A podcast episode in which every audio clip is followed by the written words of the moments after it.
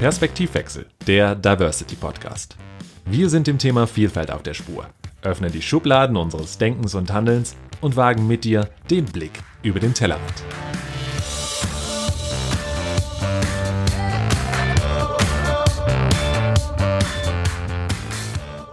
Hallo allerseits zu einer neuen Folge von Perspektivwechsel, dem Diversity Podcast. Wir haben heute eine wahre Diversity-Expertin bei uns, für die Diversity nur in einer ganzheitlichen Betrachtung und dem Einschluss aller Stakeholder gelingen kann, anstatt zu sehr in den klassischen Diversity-Dimensionen zu denken. Klingt cool, guter Ansatz, aber was sind denn, vielleicht magst du das unseren Zuhörern und Zuhörerinnen einmal erklären, diese klassischen Dimensionen überhaupt? Derzeit geht man von sechs klassischen Dimensionen aus, und zwar sind das Alter, Geschlecht bzw. geschlechtliche Identität, sexuelle Orientierung und Identität, ethnische Herkunft und Nationalität, Religion und Weltanschauung und Behinderung.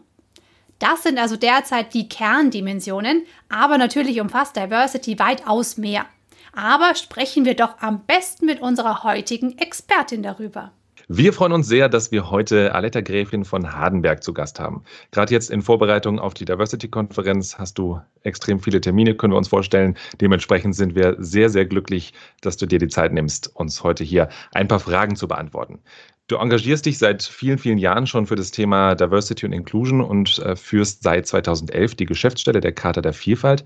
Für jene, die dich noch nicht kennen, stell dich doch unseren Zuhörern innen doch einmal ganz kurz vor und verrat uns so ein bisschen, was wir über dich wissen sollten.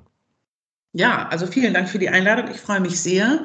Wer bin ich? Was mache ich? Ich war 30 Jahre in der Wirtschaft, ähm, davon die letzten zehn Jahre als Quereinsteigerin in das Thema Diversity Management, was allerdings auch in Deutschland zu dem Zeitpunkt ähm, 2020 noch sehr, sehr neu war äh, und anders war. Und es gab nicht viele Organisationen, Institutionen, die sich damit beschäftigt haben. In der Zeit haben wir dann 2006 äh, auch die Charta gegründet zu vier großen Konzernen ich sage, werde immer gefragt, was macht dich aus, Diversity zu machen? Und ich glaube, ich stehe ja hinter einem überzeugt, hinter einem ganzheitlichen Ansatz und will immer gar nicht so viel in die einzelnen Dimensionen abgleiten äh, und sage deswegen immer, ich bin Frau, Norddeutsch, Blond und Babyboomerin. Das reicht eigentlich, um sich mit dem Thema zu beschäftigen. Ich hatte ja gerade eingangs schon mal ganz kurz erwähnt, ihr steht kurz vor der Diversity-Konferenz, seid also im Moment in der heißen Phase der Vorbereitung. Sie findet ja am 12. und 13. November statt. Ähm, eine Konferenz, die sich ja auch in gewisser Weise zur Aufgabe gemacht hat, hier interessierte Entscheider, Politiker, Unternehmer, Wissenschaftler zusammenzubringen und äh, aktuelle Themen im Feld von D&I zu diskutieren und auch hier Zukunftslösungen zu zeichnen. Wo stehen wir aus deiner Sicht derzeit bei dem Thema Diversity und Inclusion? Wir haben immer schon gesagt, dass eine Diskussion und eine Problemlösung vielleicht oder eine innovative Lösung am besten mit einem gemischten Team ist. Und da wir plötzlich alle vor dieser neuen Herausforderung stellen, wie gehen wir mit der Pandemie um, stellen viele Leute fest, dass wir in ganz anderen Konstellationen plötzlich diskutieren. Und es ist erstaunlich festzustellen, wie nicht nur die Diskussion um das Thema, wie auch ähm, die, Berichterstattung in den, in den Medien Schwung genommen hat, um Diversity, über Diversity zu berichten. Das finde ich ein schönes, eine schöne Begleiterscheinung einer schrecklichen Zeit.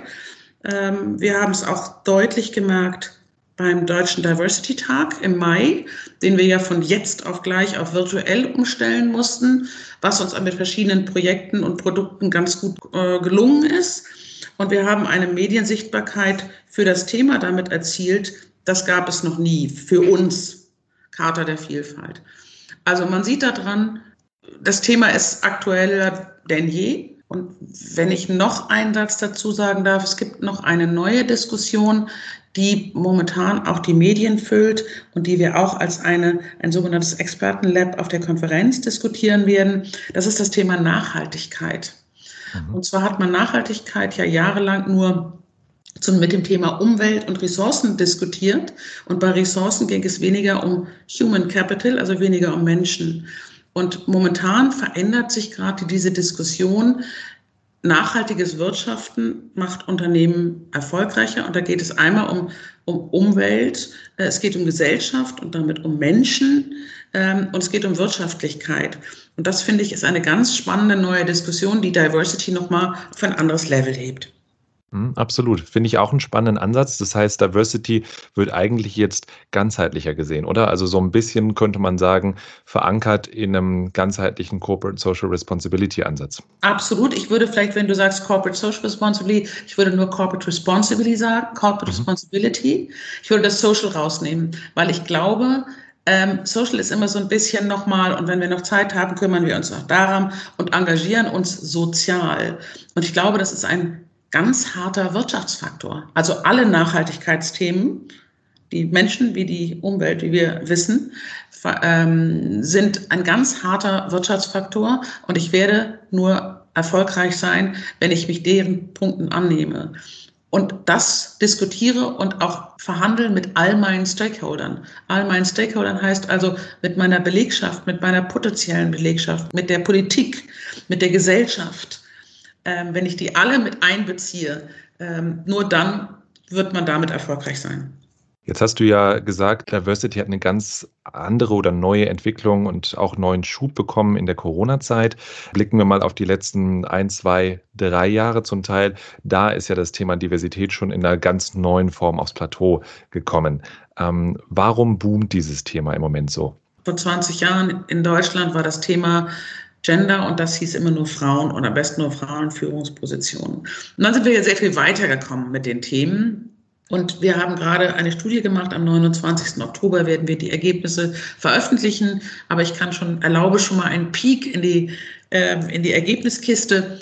Die Charta-Unterzeichner, die ernsthaft damit umgehen, haben wir auf einer, einer anderen Dimension, als wir sie noch vor, die letzte Studie haben wir 2016 gemacht die gehen sehr viel nach, äh, sehr viel ganzheitlicher mit dem Thema um. Und die, die noch nicht die Charta kennen und noch nicht unterzeichnet haben, die sehen immer noch so ein bisschen, auch nehmen wir noch mal Add-on bei dem Thema. Das ist schon eine Veränderung zu sehen, die war aus den letzten Jahren. Die Unterzeichnerzahl, sprich damit die Sichtbarkeit für das Thema und wie viele Leute es ernst nehmen wollen, ist auf über 3700 gestiegen.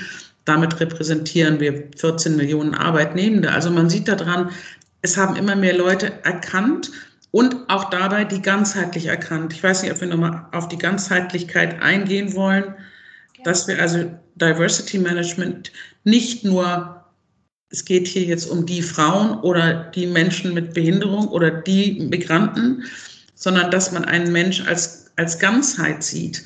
Weil ich sagte vorhin in meiner Vorstellung so frech, ich bin Frau, Babyboomer, Norddeutsch und evangelisch. Also es machen viele, viele Kriterien machen eine Persönlichkeit aus und nicht nur eins. Und wir sind immer so ein bisschen, oder ich bin manchmal so ein bisschen traurig in der Diskussion, wenn die einzelnen Dimensionen nur eine Dimension, die sie meinen, die sie verkörpern, hervorheben. Ich habe einen Migrationshintergrund, aber ich habe ja auch ein Alter und bin auch eine Frau. Also ich glaube, wir tun uns wohler, dass wir den Menschen in seiner Vielfalt gesamt betrachten und aufhören, in den Dimensionen zu diskutieren, meine Dimension ist wertvoller oder weniger wertvoll als deine. Das meine ich. Und deswegen gehen wir immer von der ganzheitlichen Diskussion aus. Und wir können vielleicht gleich auch nochmal sagen, dass wir die auch gerade nochmal, trotzdem nochmal erweitern. Wir haben jetzt schon gesprochen, viel von den Unterzeichnern auch der, der Charta der Vielfalt. Ähm, möchtest du noch mal kurz erzählen, ähm, was ist diese Selbsterklärung eigentlich überhaupt? Wozu verpflichten sich die Unternehmen, die sozusagen diese Charta der Vielfalt unterschreiben? Ja, sehr gerne. Ähm, also wie gesagt, die, die Charta, ich nenne es immer, ist unser Herzstück.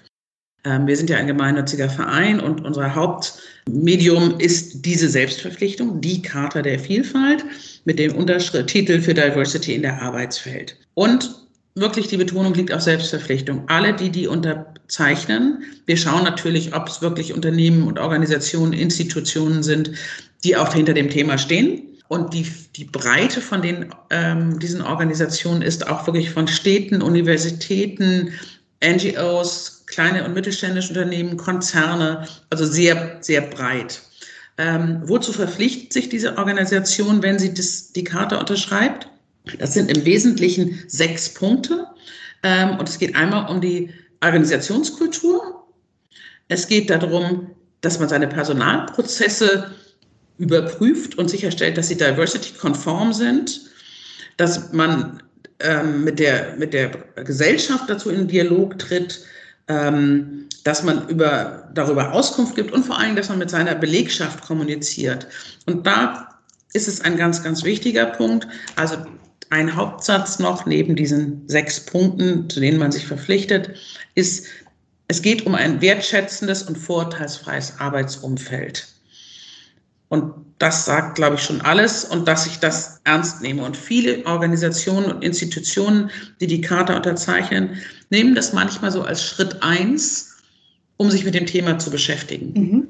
Also die haben schon erkannt, es ist wichtig für sie und sie werden sich, würden sich gerne dem Diversity-Thema annehmen, aber wissen noch nicht so viel, wie sie anfangen sollen. Und da war das immer mal ein ganz guter Schritt. Und dann gehen sie diese sechs Punkte durch und schauen, okay, was muss ich eigentlich tun und warum will ich es eigentlich tun? Warum ist es für meine Organisation wichtig und gut? Und was für Vorteile bringt es dann den Unternehmen, sozusagen das zu unterschreiben? Ihr als Verein unterstützt da ja auch ähm, durch verschiedene Aktionen und so weiter. Genau, wir sind ein gemeinnütziger Verein und keine Beratungs-, kein Beratungsunternehmen. Das mhm. muss man immer wieder sagen. Wir dürfen also jetzt nicht einzeln können und dürfen gar nicht Einzelne beraten. Aber wir machen das in wie wir immer sagen, als Agenda-Setter und dass wir ordentlich viel Sichtbarkeit kriegen über Social Media äh, und unsere Page, wo wir informieren. Aber wir machen auch neben der vielen Öffentlichkeitsarbeit äh, auch verschiedenste Publikationen. Und wir haben so, so Handreichungen, die gibt es online wie Print, Zukunftsfaktor Vielfalt, Diversity Management für den Mittelstand. Das Äquivalent dazu gibt es auch für Arbeitnehmervertretungen. Ähm, dann veröffentlichen wir auch mal verschiedene Studien zu Themen, die gerade besonders aktuell sind. Und dann haben wir natürlich auch verschiedene Projekte. Das, das älteste in Anführungsstrichen ist die Diversity-Konferenz, die jetzt in die neunte Runde geht. Ihr hattet sie schon erwähnt, 12., 13. November. Ich kann jetzt sagen in Berlin, es wäre in diesem Jahr egal, also virtuell. Man kann sie jetzt, könnte sie jetzt theoretisch auf der ganzen Welt sehen ähm, weil sie auch mit einer App ausgezeichnet wird, die verschiedene Übersetzungen vornehmen kann. Mhm. Das zweite und auch schon jetzt ins achte Jahr gehend ist die Diversity-Konferenz. Ähm, das ist ein Aktionstag, wo, wo wir alle, und das nicht nur Unterzeichnende, ähm, aufrufen, zu zeigen, was sie tun, Auskunft geben darüber, also auch einen Punkt der Charta zu erfüllen. Ähm, da kann man Aktionen das ganze Jahr über machen. Es gibt auch Best Practice dazu auf unserer Seite. Einfach um zu zeigen, das machen wir und diese Plattform bieten wir unterstützt vom äh, Bundesarbeitsministerium. Äh, und das ist eine großartige Aktion in den letzten Jahren und immer wieder gewachsen. Und dann haben wir noch ein für mich ein, ein sehr, sehr tolles, wie ich immer nenne, Charta-Kind. Das ist unsere Diversity Challenge. Mhm. Und das ist ein Wettbewerb für junge Arbeitnehmende. Der geht gerade in die Bewerbungsphase. Junge Arbeitnehmende können Teams bilden und sich an dem Wettbewerb beteiligen. Momentan laufen gerade die Einführungsworkshops, ähm, an denen man teilnehmen kann, über die man sich registrieren kann. Und dann kann man einem Team entweder in der eigenen Organisation oder aus mehreren, aus der Berufsschulklasse zusammengestellt ähm, und sich darum bewerben, weil wir gerne in den Dialog kommen wollen mit eigentlich allen Generationen im Arbeitsleben. Und wir finden es wichtig, dass auch junge Menschen, die jetzt in den Arbeitsalltag einsteigen und da ja hoffentlich noch viele, viele Jahre verbringen werden, ihren Arbeitsplatz ähm, mitgestalten. Und das Ganze passiert im Rahmen Demokratie leben, auch ein Projekt, ähm, der Bundesregierung aus dem Familienministerium. Also ja auch richtig coole und vielfältige Projekte auch dabei, die man sozusagen noch zusätzlich nutzen kann, wenn man möchte, als Unterzeichner oder auch, auch sonst. Jetzt noch mal ein bisschen konkret für unsere Zuhörer. Was würdest du sagen, woran erkenne ich denn, dass ein Unternehmen sich wirklich mit dem Thema Diversität beschäftigt oder ob da im Zweifel vielleicht sogar noch Handlungsbedarf besteht? Woran kann ich das am besten erkennen? wenn ich auf die Seite gehe, auf die Internetseite, ist ja immer so der erste Eindruck, den man mhm. wahrscheinlich hat, wenn man schaut, ob äh, entweder als, weil man sich da bewerben möchte oder weil man das als, als Geschäftspartner haben möchte. Viele unserer Unterzeichnerinnen und Unterzeichner haben, wenn man auf ihrer Seite das Logo und sagen, wir sind Unterzeichner der Charta. Mhm. Das ist schon mal super. Man kann übrigens auch in unserem, auf unserer Seite nachgucken, da sind alle Unterzeichner und Unterzeichner ähm, registriert und haben geschrieben, was sie dazu tun. Das ist auch relativ einfach, da schon mal zu schauen. Und dann, wenn es schon, sage ich jetzt mal, Diversity für ein bisschen fortgeschrittener, wir nehmen jetzt mal, mal das Beispiel Rekrutierung. Mhm. Ich werbe mich. Da kann man schon mal kritisch gucken in der, in der Anzeige, wie ist die eigentlich formuliert? Äh, da gibt es große Unterschiede. Wie ist eigentlich die Sprache da drin? Ähm, ist es eine, äh, achtet man auf Gendersprache oder ist es in Bildwelt, Text entweder rein weiblich oder rein männlich? Und auch wenn man nachher dann in einem Gespräch ist und auch mal nach Werten und Unternehmenskultur fragt, wird man das schnell feststellen. Und Unternehmen tun gut daran, nicht nur das zu, zu, sagen, sondern nachher, wenn der Bewerber oder Bewerberin schnell feststellt, das ist alles Schall und Rauch, das steht da zwar, aber die machen gar nichts, dann ist man genauso schnell wieder weg. Mhm. Also Bildwelt, Sprache machen schon auf dem schnellen Weg, kann man da schon viel erkennen. Jetzt ähm, erleben Annika und ich es tatsächlich relativ häufig in Gesprächen, dass wir vielen Menschen begegnen, die prinzipiell sagen, das Thema Vielfalt ist super, gewisserweise auch so ein bisschen sich und ihre Person davon loslösen oder auch bewusst Kritik geübt wird, weil sich einzelne Personen persönlich nicht von Diversity abgeholt fühlen, weil sie beispielsweise sagen, ich bin männlich, heterosexuell und deutsch. Ist Diversity also letztendlich so ein Randthema oder ein Thema einzelner Player? Nee, ich glaube gerade nicht. Und jetzt komme ich nochmal darauf zurück, als ich vorhin gesagt habe, und ich auch nicht die typische Person ist, die man gleich bei Diversity erwartet vielleicht. Ähm, und das war, glaube ich, jahrelang ein großer Fehler. Das ist also die Kommunikation um dieses Thema, ursprünglich Frauenbeauftragte gewesen, dass sie immer gesagt haben, wir haben eine Gleichstellungs- oder Frauenbeauftragte und die kümmert sich um die Belange der Frauen. Ja, Chancengerechtigkeit und Gleichheit ist eine, ein ganz riesengroßes Thema und da haben wir einen großen Defizit auf der Welt und auch besonders in Deutschland. Aber man muss trotzdem alle Beteiligten in die Diskussion mit einbeziehen ähm, und in den Dialog führen. Und wenn ich immer an den, an den der Gruppe, die, die ihr gerade genannt habt, äh, vorbei dann fühlen die sich nicht mit abgeholt. Und da jeden betrifft Diversity. Ich habe vorhin gesagt, ich, ich bin ja mehr. Ich bin eine Frau, ich habe ein bestimmtes Alter, ich bin Babyboomerin. Äh, also kann ich ja in den Bereich Generationen und auch die weißen heterosexuellen Männer, die momentan manchmal so ein bisschen gebasht werden, ist schlecht, wenn man die nicht in den Dialog, Dialog mit einnimmt. Also ich habe nicht nur ein Netzwerk für meine schwul-lesbischen Mitarbeiterinnen und Mitarbeiter, sondern vielleicht habe ich auch mal ein Väternetzwerk.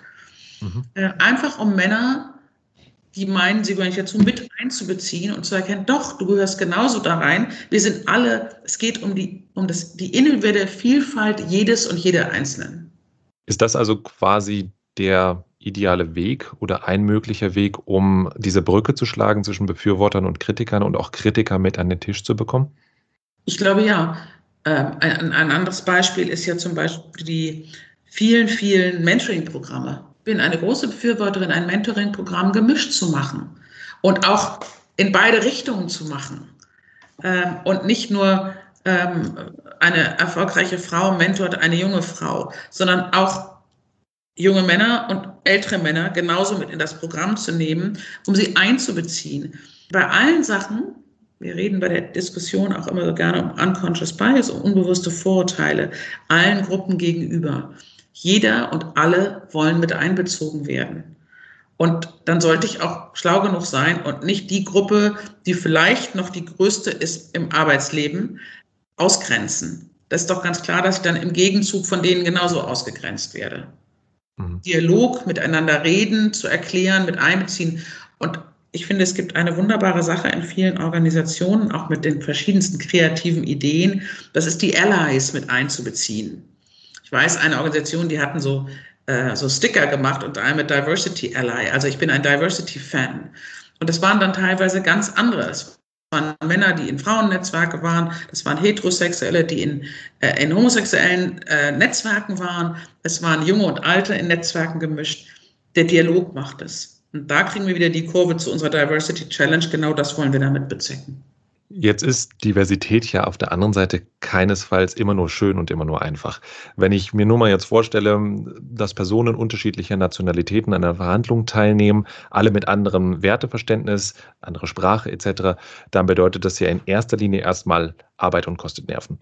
Ähm, lasse ich es dann nicht lieber einfach gleich und wähle den einfachen Weg? Also die Frage, warum lohnt sich Diversität? Warum soll ich diesen, diesen Effort aufnehmen? Also wenn ich, wenn ich Menschen mit anderer ethnischer Herkunft verstehe, ähm, ist es ja schon sehr hilfreich, wenn ich an einem gemeinsamen Projekt arbeite. Keiner hat je gesagt, Diversity Management ist nice to have und ist alles nur fröhlich und glücklich und wenn wir noch Zeit haben, machen wir es, weil das so schön ist. Nein, es ist ganz, ganz schwer. Aber es ist eine wirtschaftliche Notwendigkeit. Du wirst gar nicht mehr die Gelegenheit haben, wenn du ein, ein Treffen hast mit unterschiedlichen Kundinnen und Kunden oder Zulieferern, dir das auszusuchen. Vielleicht sitzt dir ein Kunde gegenüber, wo es sprachlich und vielleicht aus anderen Gegebenheiten ihr unterschiedlicher auch Herkunft seid aber du möchtest mit der Person ins Geschäft kommen. Sonst wirst du ja nicht als Unternehmen überleben. Also vorher sensibilisieren und sensibel genug darauf eingehen auf die Gruppen. Dann macht es ja auch sehr viel Spaß, in gemischten Teams zu arbeiten. Und ich habe eben gesagt, also wir reden jetzt immer, wenn ich sage Teams, es gibt einmal in der Organisation Kolleginnen und Kollegen, und dann gibt es einmal der Blick Richtung Kundinnen und Kunden, die sind ja genauso vielfältig ähm, und wollen ja auch entsprechend behandelt werden. Ähm, das war der Blick, den man vorhin so schön auf Neudeutsch Stakeholder Management sagt. Ich muss also in alle Richtungen ähm, das agieren. Und wenn mein Kunde nicht auf mich oder sich nicht angesprochen fühlt, dann wird er nicht länger mein Kunde sein. Gerade die Medien prangern ja auch regelmäßig Unternehmen aufgrund ihrer Diversity-Verstöße an. Ähm, zuletzt zum Beispiel ähm, VW oder auch äh, die Deutsche L standen da in der Kritik. Und teilweise sind das ja eigentlich Unternehmen tatsächlich mit eigenen Diversitätsverantwortlichen, die sich eigentlich mit dem Thema stark auseinandersetzen. Und trotzdem fällt es da manchmal so schwer, diese diverse Brille aufzusetzen und da diversitätsfreundlich zu handeln. Warum ist das so und ähm, wie siehst du das? Das sind alles große Organisationen. Mhm. Und die Belegschaft ist genauso vielfältig wie die Gesellschaft. Und die haben auch genauso viele Meinungen und genauso viele Ansichten. Damit fängt es erstmal an. Also haben wir schon mal eine, einen bunten Mix von Menschen da, die auch manche Sachen richtiger und manche Sachen falsch finden.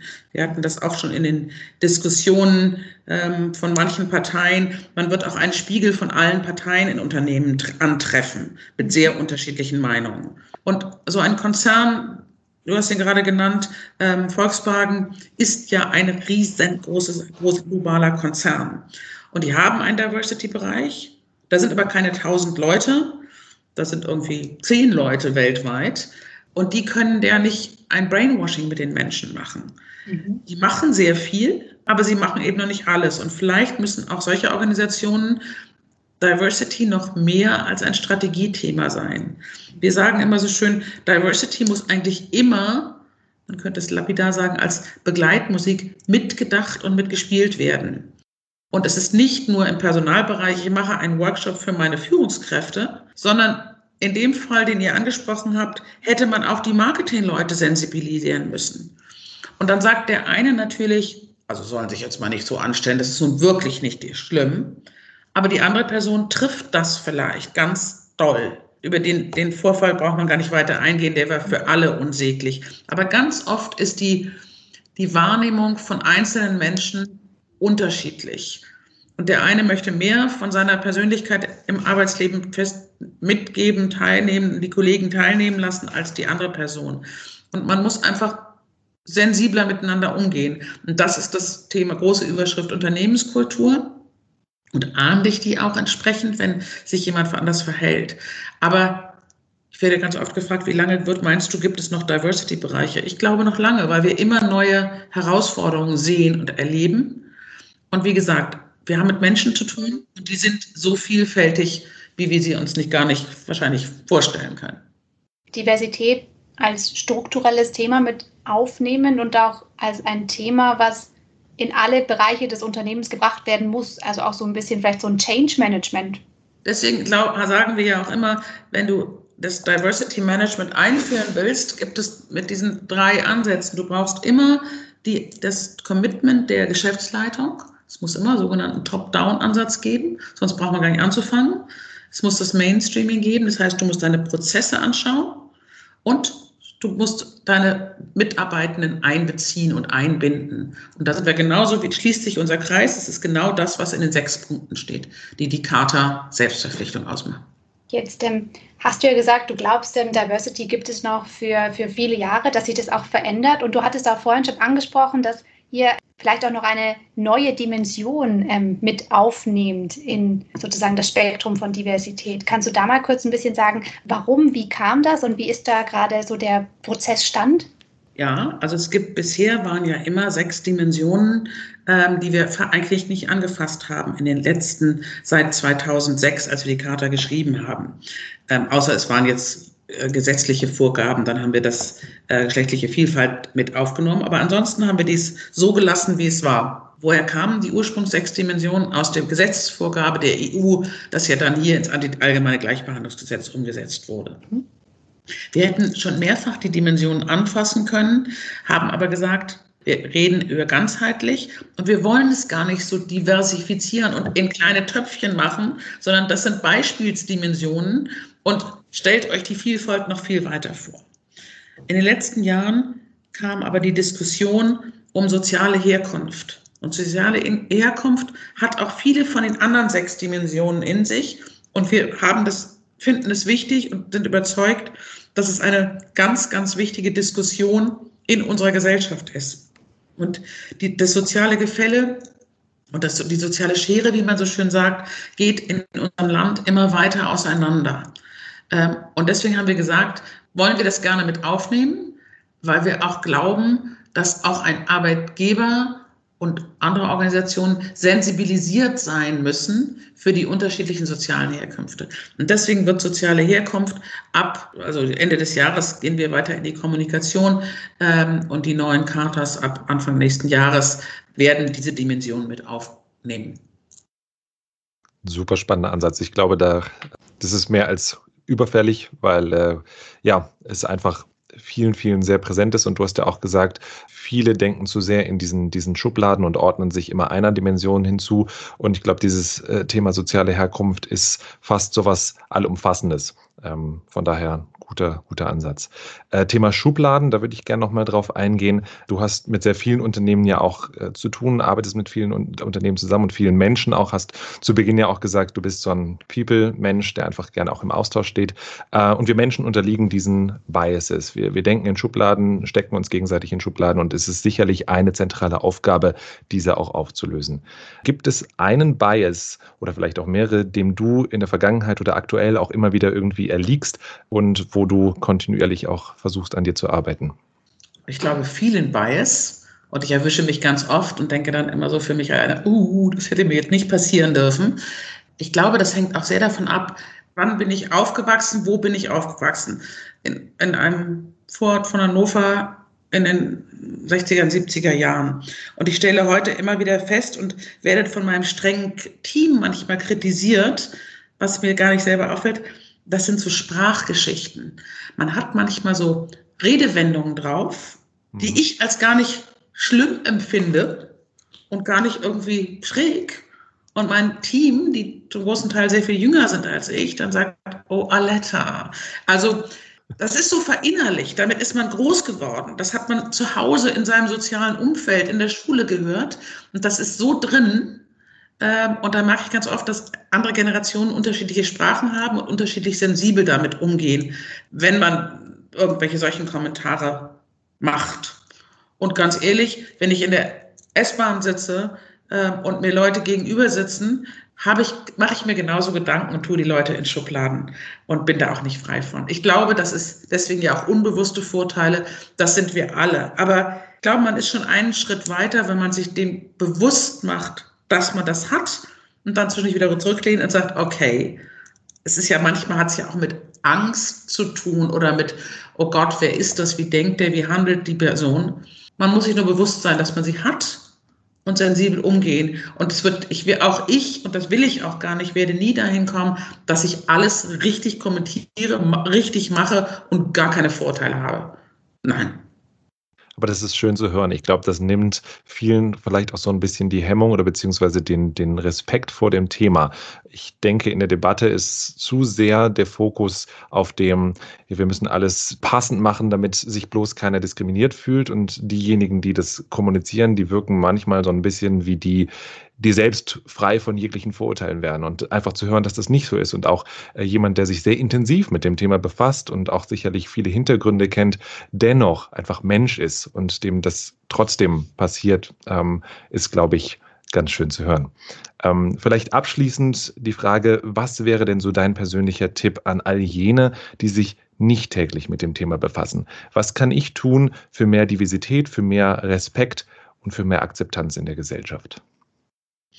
Ich glaube, wenn man bei sich selber erstmal anfängt und nur dieses Spiel macht über die eigenen, was wir eben hatte, hatten, über die eigenen Vorurteile äh, und das mal hinterfragt, wer ist diese Person, wie fühlt sich diese Person?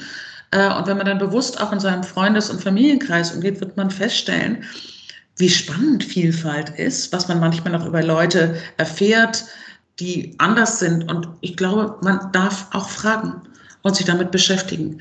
Neugierig sein auf andere Menschen. Ich glaube, das macht schon ganz, ganz viel aus und baut viele Hürden ab. Und dann wird es gemeinsam viel mehr Spaß machen. Und wirtschaftlich erfolgreicher. Ein schönes Abschlussplädoyer. Neugierig sein, mutig sein und einander begegnen. Klasse. Vielen, vielen Dank, Aletta, äh, für die, die spannenden Einblicke, die tiefgehenden Einblicke, auch die persönlichen Geschichten von dir. Ähm, ich glaube, das hilft vielleicht hoffentlich auch vielen, einen neuen Blick auf das Thema Vielfalt zu bekommen. Sehr gerne, vielen Dank. Das war wieder Perspektivwechsel, der Diversity Podcast. Wir sagen vielen Dank fürs Zuhören, hoffen du konntest neue Perspektiven gewinnen und freuen uns, wenn du auch bei der nächsten Folge wieder einschaltest.